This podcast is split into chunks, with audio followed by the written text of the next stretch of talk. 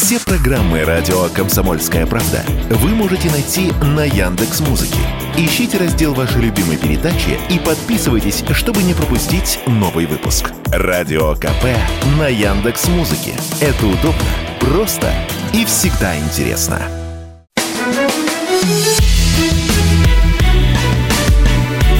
Бофт знает. Всем привет, это радио «Комсомольская правда», это прямой эфир, это еженедельная передача с политологом и публицистом Георгием Бофтом. Мы ищем рациональное зерно во всем том хаосе, который происходит вокруг твердую почву на зыбких песках мировой политики. Это то, чем мы занимаемся. Мы – это Георгий Бов, собственной персоной, и журналист Алексей Иванов. Георгий Георгиевич, приветствую вас. Здравствуйте, Алексей. Клевый пиджачок у вас сегодня. Да, спасибо. Начинаю готовиться к Дню национального единства, поэтому сегодня при параде.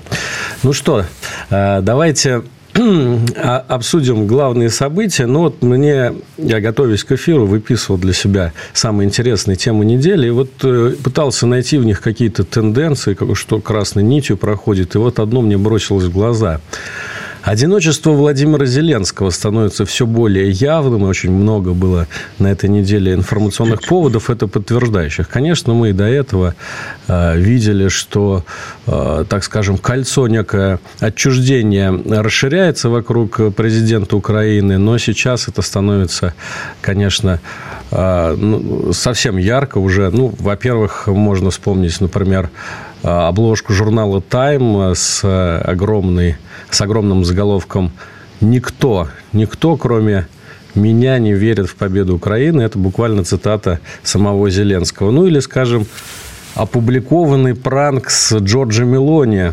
Вован и Лексус, наши российские пранкеры прославленные, э, выкатили э, разговор с премьером Италии, и та заявила буквально следующее. «Вижу, что многие устали. Если говорить правду, то, возможно, мы близки к тому моменту, когда все поймут, что нам нужен выход». Это про Украину тоже, про поддержку Запада, очевидно. Что происходит? Почему э, Зеленского так вот начали все как-то покидать? Может быть, он просто в черную полосу какую-то вошел? А, ну, во-первых, а кто не устал? А, а по другую сторону линии фронта усталых нет, что ли? Я думаю, что и по другой линии, по другой сторону линии фронта есть немало уставших. Ну, там, вот э, солдат, которые уже не первый месяц в окопах, да, и кончая предпринимателями, которые э, умучились уже увиливать от всяких санкций, которые сыплются как э, ядра в осажденную крепость. Э, вот, поэтому это понятное, в общем, вполне себе впечатление. Э, что касается одиночества, э, ну, не знаю, там, судя по всему, есть какие-то внутренние терки, вот, Э, которые вполне, кстати, в традициях украинской политики, которая всегда была достаточно плюралистична, скажем, таким словом, вот, и мозаично тоже, э, и там довольно быстро, ну, ну в довоенное время, строились и разрушались всякие коалиции, поэтому э, это, так сказать, не новость, что железобетонной вертикали власти там, собственно, никогда и не было. Вот, поэтому я видел опросы, конечно, им верить в военное время нельзя. Вот. И если бы выборы президента Украины проводились сейчас, то Зеленский бы их э, выиграл с большим перевесом. Вот. Это что касается э, ну, таких опросов формальных. Конечно, так сказать, если бы Медведчук э, провел какой-нибудь опрос, он бы, может быть, пришел к другому мнению, но он, э, к его счастью, находится не на, не на территории Украины, а в спокойных пределах Российской Федерации. Так что я тоже заметил, что участились выпады против Зеленского – вот Луценко выступил, бывший генпрокурор, с э, какой-то критикой. Ну, впрочем, он не первый раз это делает. Залужный выступил не с критикой, а, ну, в таком в пространном интервью журналу «Экономист» он на мой взгляд, э, ну, довольно взвешенным и довольно объективным. Ну, опять же, с позиции Украины, там не, не, не надо, так сказать, с наших э, позиций в данном случае его судить. Он, конечно, не пророссийский никакой политик.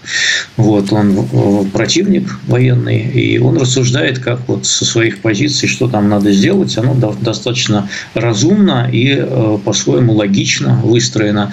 Но помимо всех этих вот частных рассуждений там, по поводу оружия, по поводу вползания в позиционную войну, которая может тянуться долго и так далее, а, он заявляет о себе как вполне ну, самостоятельная политическая фигура. Вот это э, тоже можно отметить. Арестович, которого у нас э, значит, успели заклеймить как там экстремиста. Э, да, человек со звездочкой, экстремист и террорист, признанный Да, террорист, экстремист и все такое. Да, вот он, он вообще откровенно заявил, что он, вот, если будут выборы президента, он будет на них баллотироваться. Поэтому э, либо надо ставить третью будет звездочку, либо снимать э, первые две.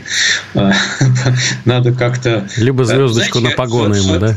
В свое, время, в свое время был такой казус, знаете, с индийским премьером Нарендри Моди, который попал под американские санкции, поскольку был губернатором в штате Гуджарат за беспорядки, он их там жестоко подавил.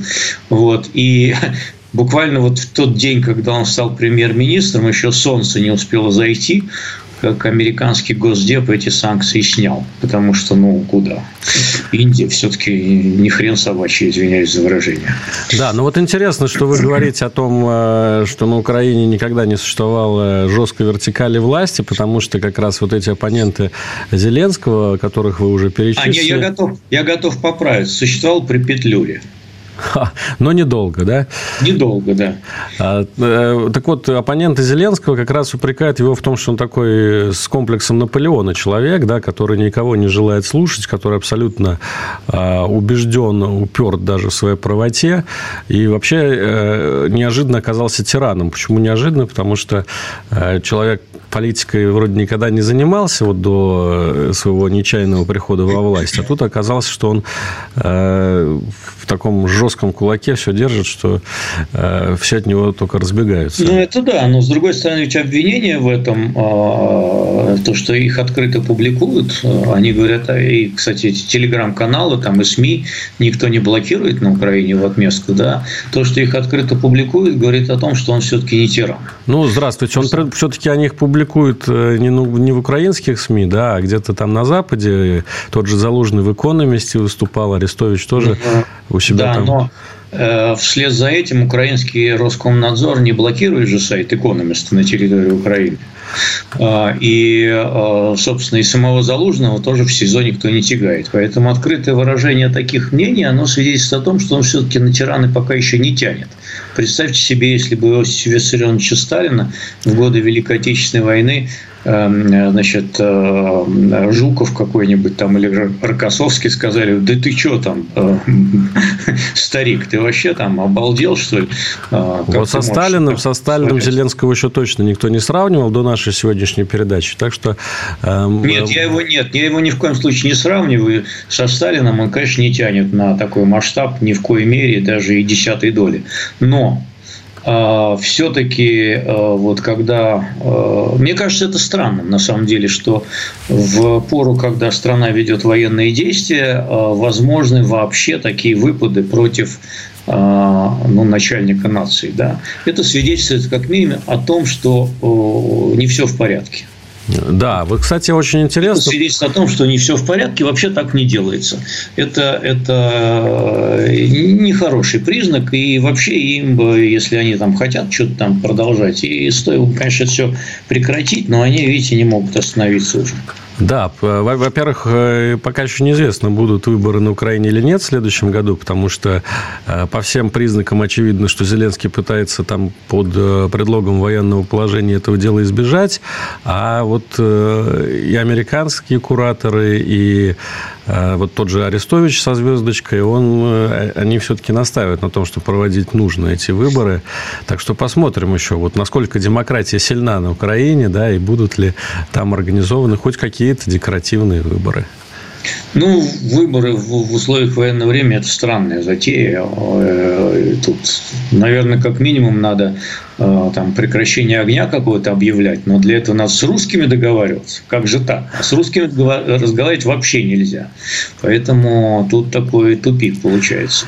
Мне, кстати, а кажется... Как, как, как вот э, ВСУ будет в окопах голосовать? Как туда урны повезут или что? А как через смартфоны.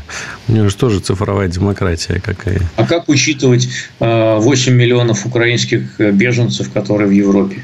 Через как посольство, они... через посольство. Все 8 миллионов выстроятся в очередь в одно посольство. Ну да, конечно.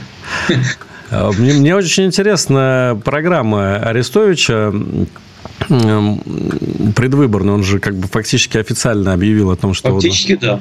А, а, значит, выдвигается в президенты, что стало небольшой такой политической сенсацией, хотя, наверное, многие этого ждали. Так вот, он там просто очень показательно, да, он говорит о том, что на, на чем он пытается сыграть, на том, что Украина должна перейти, во-первых, к стратегической обороне, а во-вторых, изменить систему мобилизации, разрешить выход э, мужчин за границу при условии того, что они, значит, вернутся. Ну, понятно, что э, такая немножко лукавая ну, история. Более того, более того, он фактически призвал к переговорам с Россией. Да, это значит, что эта идея на Украине пользуется, по крайней мере, какой-то поддержкой ну, определенной да, части аудитории. Конечно, конечно, было бы здорово какой-нибудь объективный опрос провести и узнать, насколько она пользуется поддержкой. Это было бы действительно интересно но не знаю, насколько возможен на Украине объективно сейчас опрос общественного мнения. Вот. А так, сама по себе идея, видимо, она где-то живет в каких-то кругах украинской политической значит, э, элиты. Да.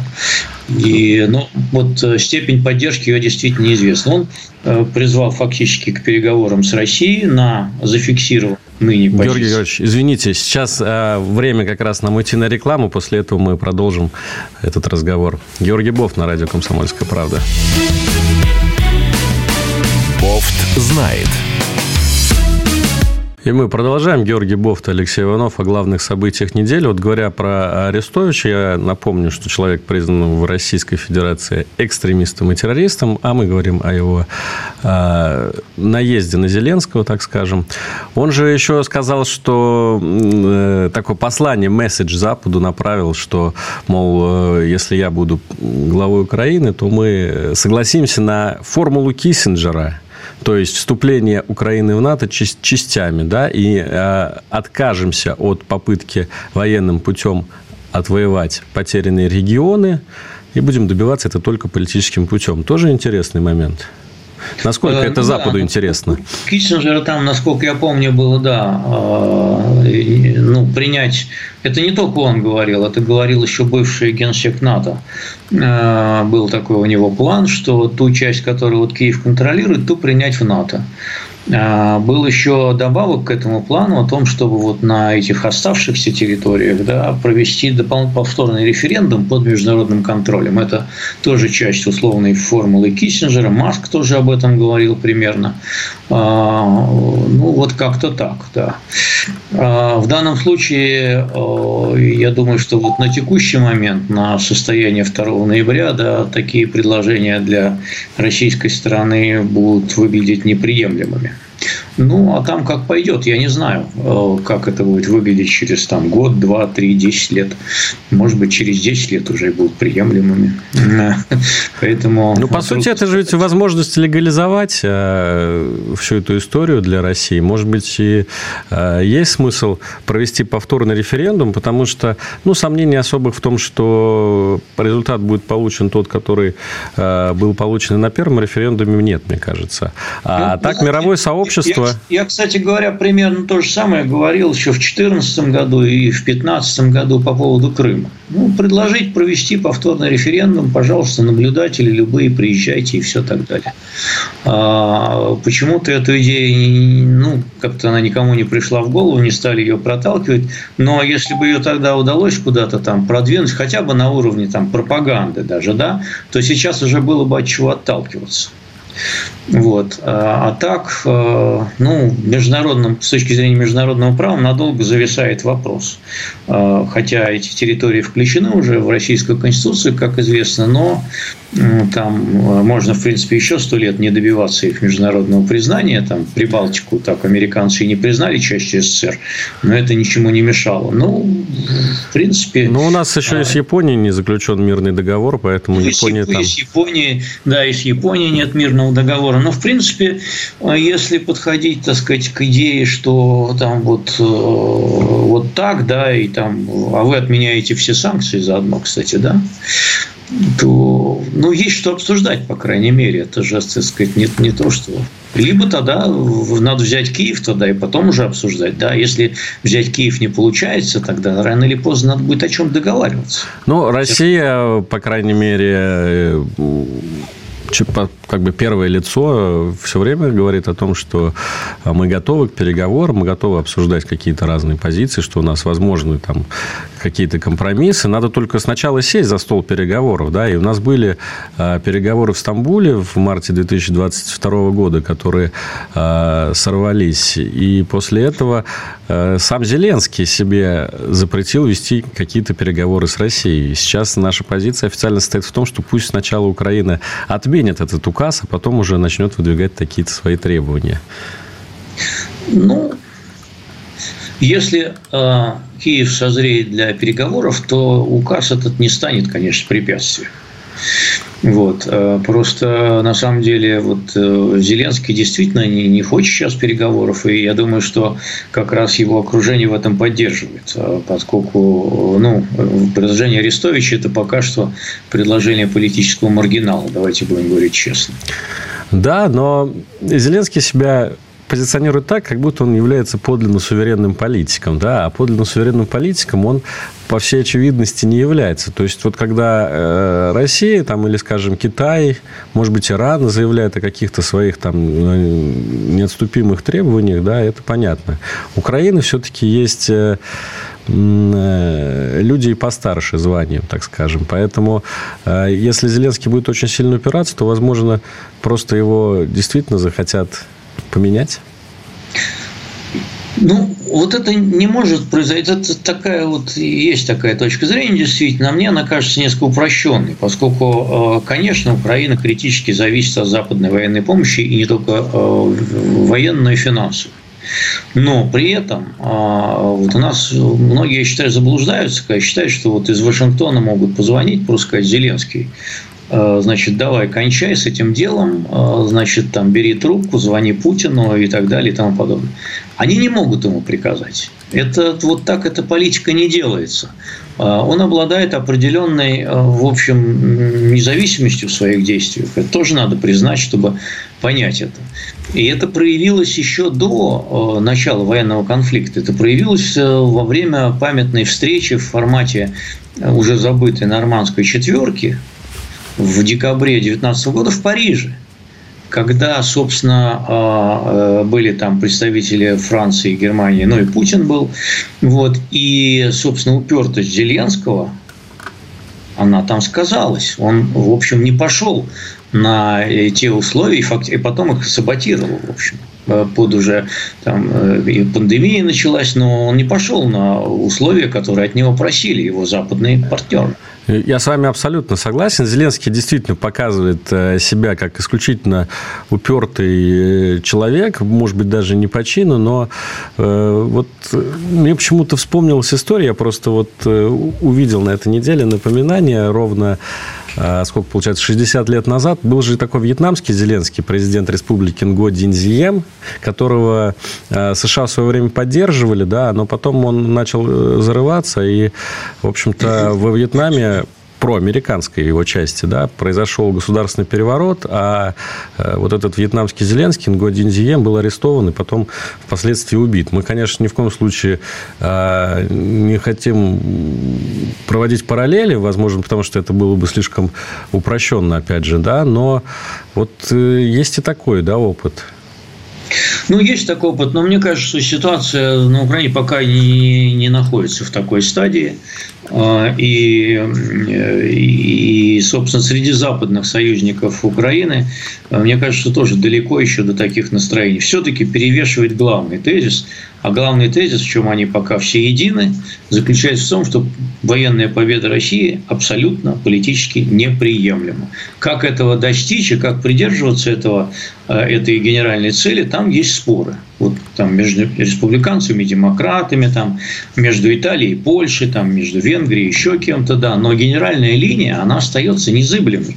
А, нету запроса на, так сказать, умиротворение а, России и заключение с ней какого-то компромисса. Есть запрос на то, чтобы она потерпела военное поражение. А, есть разные трактовки того, что понимать под военным поражением, но поражение Украины считается при этом абсолютно недопустимым. Вот это та константа, которая не меняется ни в Киеве, ни в Вашингтоне, ни в Брюсселе. Ну, кстати, Россия это прекрасно понимает, это видно по тем э, заявлениям, которые звучат. Мы помним, Владимир Путин на этой неделе э, говорил о том, что США – это такой паук, который на, значит, опутал своей паутиной весь мир и намерен Э, нанести стратегическое поражение России. Но вот знаете, в этом контексте довольно интересная новость была на этой неделе. Американский военный журнал US News and World Report – он называется, а это такой рупор Пентагона, считается, поставил российскую армию на первое место среди а, всех армий мира по совокупным, так скажем, показателям. Было там 73 критерия, отвечали более 17 тысяч экспертов, и вот оказалось, как ни странно, да, вот э, американский журнал Пентагона, что Россия на первом месте, а американская армия на втором. Кстати, Украина э, тоже довольно высоко, на шестом месте, что тоже наверное, понятно и логично, но это так, такое что, маскировка своих намерений, там при, прибедняются они или действительно э, настолько поменяли отношение к э, возможностям э, российского Минобороны? Спасибо за комплимент. Ну, просто вспоминается, э, так сказать, э, ну, не знаю, с хоккеем там трудно сравнивать, да, но бывали случаи, когда первая команда проигрывала десятый, во-первых. Во-вторых, а в теннисе это еще ярче. Первая ракетка там может проиграть сотый или сто какой-то. А, поэтому вот этот рейтинг а, американского газеты, да, он не трансформируется в военные победы автоматически никак. Поэтому будут, будет результат, будет гран-при, а не будет результата, ну, можно этим рейтингом подтереться и поблагодарить, конечно, товарищей старших за такую высокую оценку, но на самом деле он, еще раз говорю, не трансформируется в военные победы, они достигаются совсем другими путями и не опросами экспертов. Ну вот, кстати, как э, военный обозреватель «Комсомольской правды» Виктор Баранец э, писал в своем разборе вот этого аналитического отчета, и он выдвигает такую конспирологическую версию, что, мол, э, в США сейчас на кону обсуждения бюджета, и Пентагон всегда пытается немножко как бы сыграть на этом, да, вот на том, что нам нужно больше, больше финансирования, больше денег, потому что у нас есть мощнейший противник, российская армия. Ну, возможно. Хотя там, в принципе, бюджет э, тот, который подали э, администрация Байдена, он несколько меньше прошлогоднего. Может, они хотят его подкачать немножко. Ну, там вот из того пакета дополнительного 106 миллиардов долларов, который Байден запросил, там Пентагон действительно еще что-то причитает. Георгий Бофт на радио «Комсомольская правда». Сейчас у нас снова выпуск новостей. После этого возвращаемся в эфир. Георгий Бофт, Алексей Иванов.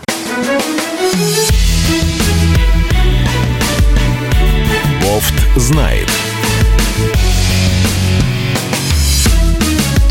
Георгий Бофт, Алексей Иванов в прямом эфире радио «Комсомольская правда».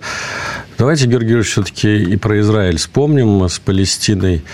А, к тому же есть такой мостик, да, вот наши первые части передач, в которой мы обсуждали в основном украинские дела.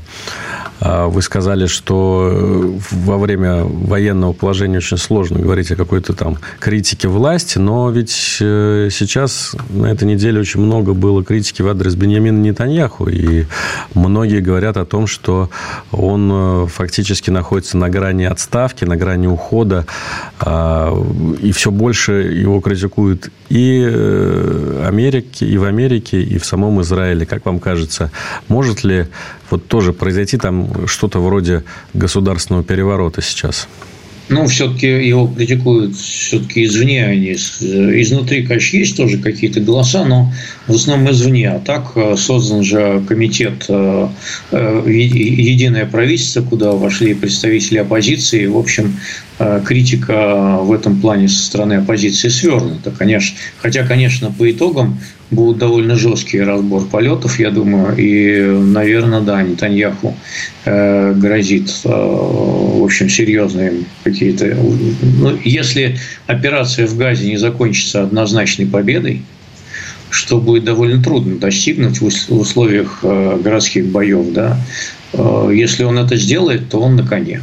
Если нет, тогда, конечно, начнут винить его в самом начале, э, с самого начала в том, что он допустил 7 э, октября вот это и так далее и тому подобное.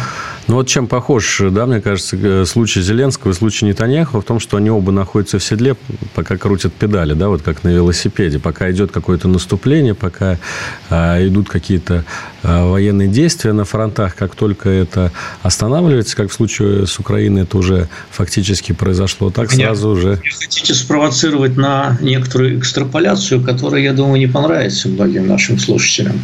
Поэтому э, тот, кто крутит педали, да, пока продолжается что-то, давайте не будем. А, но в любом случае... Это, это, вообще, это вообще закон политики. Когда ты начал какой-то, так сказать, большую, большой политический курс стратегический, ты должен его закончить. Если ты останавливаешься и идешь назад, то это поражение политика. Любого. Мне просто кажется, что именно с этим связана э, некая такая э, чрезмерная жестокость, с которой Израиль сейчас пытается э, уничтожать все живое на территории сектора Газа. Да, и вот мы на этой неделе видели репортажи об ударах по лагерю беженцев, причем два раза подряд были эти удары, и на этот раз Израиль не отрицал, что это была э, с его стороны ракета, бомбардировка, вот в отличие от больницы, да, когда они переводили всю вину на самих э, палестинцев. И просто прозвучала такая фраза, что, мол, дескать, такова трагедия войны, да, гибнут десятками, сотнями люди. Я вот подумал, а нельзя тогда говорить, что, может быть, и атака Хамас это была просто трагедия войны? Ну, как-то... Атака Хамаса была не спровоцирована. Э, надо сказать, что э, в войне э, важно, кто начал. Вот кто начал, тот и агрессор. В данном случае агрессор был Хамас. А 22 июня 1941 года агрессором был Гитлер. И для борьбы с агрессором потом это кончилось тем, что Берлин сравнялись с землей. Ну, наверняка в такие... Палестине бы с вами поспорили в том смысле, что она была никак не спровоцирована, потому что на протяжении нескольких месяцев для этого проводились достаточно жестокие рейды, в том числе в палестинском городе Дженин, да, мы тоже это видели в новостях. С точки зрения Палестины, возможно, это было началом войны? Э, с точки зрения Палестины, э, Палестина закончила войну э, заключением соглашения Осло 1 и 2, который подписывал ныне все еще живой Махмуд Аббас. И с тех пор особых проблем между Фатхом и Израилем и палестинской автономией в западном берегу реки Иордан никогда не было. Но Хамас ставит задачей уничтожения государства Израиль как такового – поэтому с такими террористами весьма трудно договариваться на мирных условиях. В общем, это все равно, что вы бы предложили там, в ходе Первой и Второй Чеченской войны а, по-мирному договориться с а, маджахедами чеченскими о том, что пусть они делают, что хотят, совершают рейды значит, на российскую территорию, взрывают дома, взрывают метро, и им за это ничего не будет. Это то же самое. Просто как-то у нас не любят проводить аналогии между тем и этим. Вот. А потом проведена была довольно жестокая контртеррористическая организация по восстановлению конституционного строя. Ну, никакого конституционного строя в Газе нет, но там правит террористическая организация Хамас. Как надо действовать правильно, грамотно и в белых перчатках против террористов, я еще не видел, чтобы кто-то показал образец. Когда э, иракская армия под руководством э, американских э, генералов брала Масул, Там погибли десятки тысяч мирных жителей. Никто даже не чихнул в, это, в, это, в эту сторону, кроме как вот с российской стороны тогда раздавались отдельные, весьма, надо сказать, разумные замечания по, по, по всему поводу. Но как же так? А так никакая ООН, никакой Совет Безопасности. А когда иракская армия вошла в этот самый Масул, они там вырезали просто мирных жителей, которые уже никакого сопротивления не оказывали. Там были тысячи жертв, совершенно невинных, не от обстрелов, а от резни. Но это тоже никого не возбудило. Понимаете? А, а ровно сейчас а, Пакистан, об этом вообще никто не знает, занимается депортацией более полутора миллионов афганских беженцев обратно в Талибан, а обратно в Афганистан как раз в теплые лапки Талибана. Эти люди жили на территории Пакистана э, пару десятков лет. Их сейчас э, без суда и следствия в э, одностороннем порядке подвергают тому, что на языке ООН называется геноцидом, а именно насильственному перемещению. Но это тоже никого не волнует. А все вот учат, как надо Израилю грамотно воевать с террористической организацией Хамас, чтобы не запачкаться в крови. А, просто не совсем понятна конечная цель Израиля. Вот вы говорите, что Палестина э, ставит своей целью уничтожение государства Израиль как такового, но разве не делает Израиль то же самое? Потому что... Совершенно верно. Совершенно верно. Когда речь идет о существовании государства, э, то Израиль в данном случае ставит задачей уничтожения той структуры, которая ставит задачу уничтожения государства Израиль. Давайте вспомним э, посты в телеграм-каналах Дмитрия Анатольевича Медведева, что он пишет про Украину, которая представляет с его точки зрения смертельно опасной для России. И это будет очень схожая риторика. А согласен ли Израиль на существование Палестины в тех границах, которые были утверждены, э, в том числе решениями ООН? Да? Вопрос каких? Э, вопрос какого года? Ну, вот э, мы обычно в лице МИДа упираем на соглашение э, в границах до 1967 года, да, то есть когда... Ну, в 1967 году тогда надо газу отдать Египту ну, для начала. Газу отдать Египту, а он что-то не берет. Кстати, вот по поводу Египта... На это... Не хочет, не хочет. На этой неделе стало известно, что в Израиле разрабатывали план о перемещении на Синайский полуостров, да, территория нынешнего Египта, двух с половиной миллионов человек из сектора газа. Ну, то есть, практически все население сектора газа. Ну, Э, переселить в Египет. Египет, естественно, э, уперся рогом абсолютно против такого подарка. Но ну, там же, там же не больные люди все-таки в главе страны сидят. Это абсолютно нереалистичный план. А что вот. делать-то с этими двумя с половиной миллионов людей? Вот вы говорите, хорошо, допустим, сектор газа сейчас Израиль возьмет под контроль. Египет э, не собирается их принимать. Европа тоже не, не собирается что принимать. Что делать? Хотя, вот предлагаю, значит, э, сходу. А, Египет, конечно, не возьмет, какие ему деньги не давать. Потому что Хамас – это бывшие братья-мусульмане. Братья-мусульмане – объявленные террористической организацией в Российской Федерации, между прочим. Вот. Они доставляют этому генералу Ассиси э, страшную головную боль. Он их еле держит под контролем. Нафига ему еще 2,5 миллиона индоктринированных радикальной исламской пропагандой этих людей? Он что, больной, что ли? Нет, конечно, он их не примет никогда ни за какие деньги. Вот. А теперь, что касается плана. А, для начала нужна военная победа, а потом создание а, заново с нуля структур государственных под международным контролем и желательно с участием арабских государств. А, миротворческие международные силы ввести туда с участием там Саудовской Аравии, Катара, там вот всех собрать, вот кто так любит палестинцев, и пусть они им строят государство при минимальном участии западных государств и Израиля тем более. Израильских войск там быть не должно. А территория-то вот. какая? На какой территории? На, на территории, на территории сектора газа? Нет, для, для начала на территории сектора газа. Ну, во-первых, вот эта территория надо как-то привести в порядок и э, создать там автономию а потом э, решать вопрос уже с территориями другими. Вот нет а, уверенности, Наверное... что Израиль готов сектор Газа отдать э, Палестине, потому что э, в предыдущие да, войны, которые были между арабами и израильтянами, Израиль территории эти просто занимал. Занимал и выселял. Совершенно, совершенно верно. Это была совершеннейшая ошибка, не надо было их трогать. Вот. Он их пытался потом, кстати, вернуть обратно Египту, а Египет всеми четырьмя лапами упирался и не хотел их брать обратно. И сейчас не хочет хочет ни территорию, ни жителей брать. Но, в принципе, оставить эту территорию, конечно, за палестинцами, но передать ее под другой политический контроль, конечно же.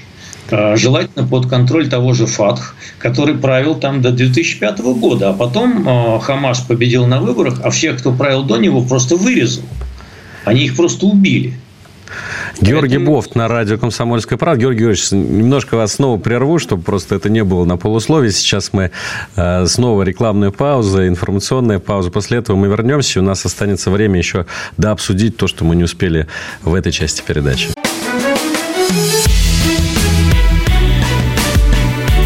Бофт знает. Георгий Бофт, Алексей Иванов, эфир радио «Комсомольская правда». Ну, вот мы начали так горячо обсуждать Израиль. Кстати, вот на этой неделе, Георгий Георгиевич, на, начали разрывать отношения с Израилем многие, э, ну, пока не многие, некоторые э, зарубежные государства. Бахрейн – это понятно, но Боливия, Боливия разорвала отношения с Израилем, и часть латиноамериканских стран тоже э, э отозвала своих послов для консультаций на данный момент. Вот интересно, да, когда арабы там, или, скажем, мусульманский мир выступают против Израиля, вопросов не возникает ни у кого. Но когда а, Латинская Америка, да, э, так достаточно жестко в дипломатическом смысле реагирует, это уже показатель, мне кажется. Ну, отчасти, э, да. Да, и мы еще что-то не рекламировали. Телеграм, телеграм-канал Бог знает. Надо прорекламировать. Подписывайтесь, пожалуйста. Там все хорошо интересно. А, это страны, в которых сильны левацкие настроения. В Боливии сильные левые силы, а, в Латинской Америке сильные левые силы, и в Латинской Америке левые силы – это знак равенства с антиамериканскими силами. А американцы, естественно, ассоциируются с Израилем, который от Латинской Америки как до Марса, вот, но американцы там близко, а, их там не очень любят, а, вот, а они поддерживают Израиль, значит, Израиль тоже и нелюбимый в Латинской Америке по этой ассоциации. Вот, в тех странах, где сильны левые настроения. Ни в каком Уругвае и Парагвае, значит, соответственно, ну, то есть это связано чисто с, анти... с антиамериканизмом, да, потому что э, социалисты во многих странах мира, вот я даже знаю, что Жан-Люк Меланшон, это лидер э, левого движения во Франции, тоже э, против Израиля выступает, и за, за что его э, дико очень клеймят у себя на родине, говорят, что он токсичный человек. Но вот европейские леваки тоже против Израиля, они тоже против да, Америки? Совершенно верно, да. А, ну, европейские левые иногда против Америки, иногда они менее против Америки, но в основном против, да. А, но они тоже, да, такую... Но Франция ведь отдельная еще история, там свои славные традиции антисемитизма, э, не будем забывать. А, вот, просто они и в Испании были, но в Испании с ними как бы поборолись на фоне, а, так сказать, преодоления франкистского наследия. А так, в принципе, там после реконкиста-то евреев уж э, будь здоров. А, за сотрудничество с арабами, кстати говоря. Вот ведь как история причудлива, э, какие гримасы строит. Э, в Испании евреев преследовали как раз за коллаборационизм с арабами. А, да, так что... Да. Но в любом случае мы можем констатировать, что вот э, вся эта история с палестино-израильским конфликтом, хотя пока остается вот в рамках э, этой территории, она уже привела к э, еще большей поляризации во многих странах мира. Да? И так уже э, правые и левые между собой собачились, да, и во Франции, и в Америке. А сейчас вот именно по этому вопросу раскол становится еще больше. Еще больше ожесточения, ненависти возникает с обеих сторон. Вообще, что там говорить? Мир сходит с ума. В общем, что уж там говорить. Мир сходит с ума. Вот. Ему а, нужен доктор.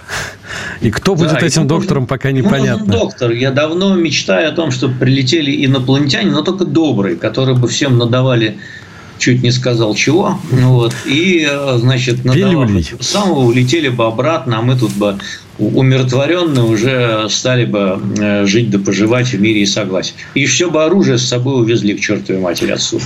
Да, но судя а, по тому, как 20-е годы развиваются, да, мировая история, мы не можем исключать таких событий.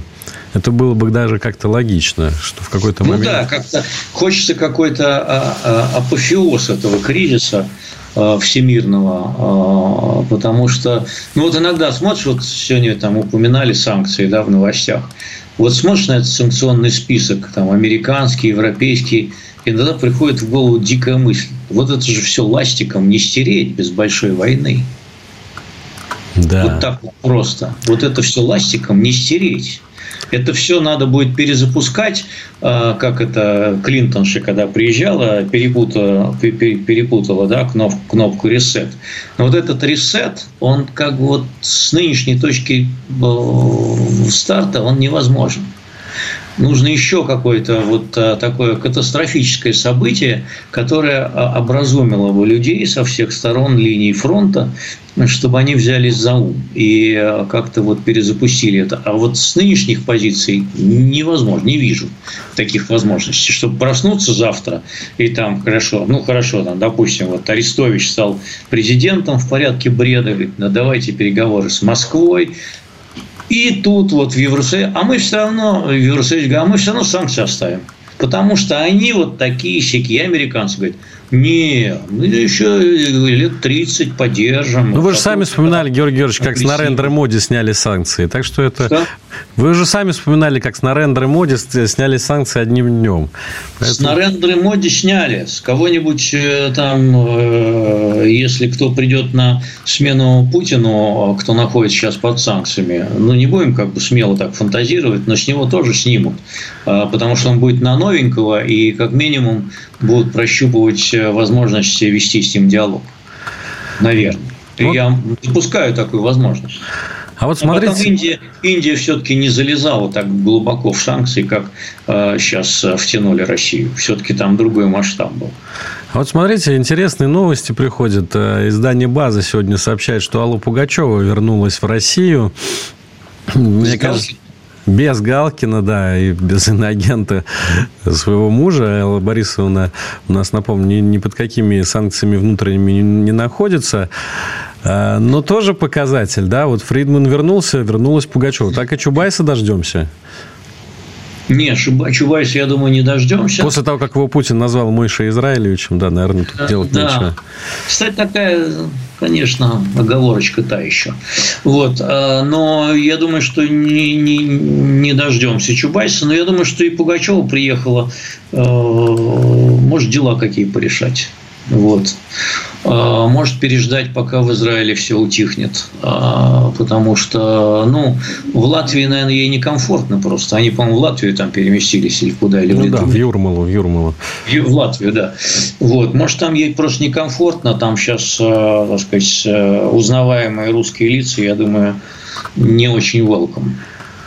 Георгий Георгиевич, а вот как вы относитесь э, к такой перепалке, которая была на этой неделе, вот буквально тоже э, чуть ли не сегодня, по позиции Международного олимпийского комитета, который предостерег от дискриминации израильских спортсменов и, значит, коллективной ответственности их там э, за некие действия их государства. Естественно, сразу наш российский МИД э, очень сильно возбудился по этому поводу и сказал, что а где же вы тогда были, когда возлагали коллективную вину на российских спортсменов? И ведь правы, правы Лавров и Захаров, ну, как на мой, на мой взгляд, уж если вы э, выпускаете такое предостережение в отношении израильских спортсменов, то тогда и с российских снимаете санкции.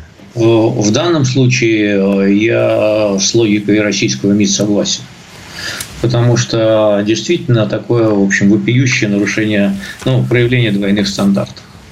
Да, ну... Да и, в общем, да и санкции против Израиля пока никто не ввел, насколько я знаю. Ну, кроме арабов, конечно. А, но арабские санкции, там и так в них отношений нет никаких атак. А, если да, если вы говорите, что не надо коллективной ответственности израильских спортсменов, то почему должна быть коллективная ответственность российских спортсменов? Ну, в этом есть определенная логика в таких рассуждениях. Дело в том, что впереди же Олимпиада в Париже 2024 года, и там, естественно, будут участвовать израильские спортсмены. Вот э, все уже с э, такой тревогой ждут, как вот э, будут вести себя, допустим, мусульманские спортсмены, встречаясь на одной площадке там, с израильскими борцами. Они себя будут вести плохо. Да, ну, и... будут какие-то провокации такие. Ну, и, кстати, есть же очень печальный опыт Мюнхена 72 года. Это тоже была ну, Олимпиада. В том, числе, в том числе, да. В том числе, да. Поэтому сейчас э, должны, конечно, очень серьезно к этому отнестись. И все-таки э, вот эту вот фразу, что спорт вне политики, притворить в жизнь по-настоящему, а не так, как было до того. Да мир уже давно живет по двойным и тройным стандартам. То, что одним правила одни, других для других другие. Поэтому что там говорить. Но в любом случае Будем смотреть, как все будет развиваться. Есть и хорошие новости. По крайней мере, Владимир Путин объявил, что доходы россиян растут быстрее инфляции. Вы согласны с э, этим наблюдением? Э, и вот сегодня я читал, что российская экономика наконец-то превысила уровень декабря 2021 года. То есть тот пик, который вот до СВО у нас был. Чувствуете ли вы... Второму тезису российская экономика сейчас очень сильная Э, перекошено в военную сторону. Э, поэтому э, радоваться, конечно, можно этому, но это не совсем тот рост, который был бы в мирное время. Когда треть бюджета идет на военные нужды, то, ну, что там говорить, ВПК, ВВП обеспечивается за счет ВПК, рост его. А, вот, и за счет, соответственно, сокращения гражданских секторов, сокращений, в том числе ассигнования на гражданские сектора. Вот. А что касается инфляции, то смотря как ее считать. То есть вы тут такой э, скептик Росстата, да, скажем так? Да. Короткий ответ от Георгия Бофта. Ну что, у нас э, время подходит к завершению нашей передачи, поэтому, Георгий какое-то, может быть, ваше короткое напутствие на следующей неделе, чего ждать? Напутствие хотелось бы, чтобы следующая неделя обошлась без ядерной войны. Да, и напомню, что у нас впереди День национального согласия. Мне кажется, сейчас это актуальнее, чем никогда. Все-таки его как-то да, стараться... Да, надо его искать. Оно куда-то, мне кажется, оно куда-то закатилось под, э, под шкаф. Прощаемся с вами до следующей недели. Будьте здоровы, друзья. До свидания. Всего вам доброго. Бофт знает.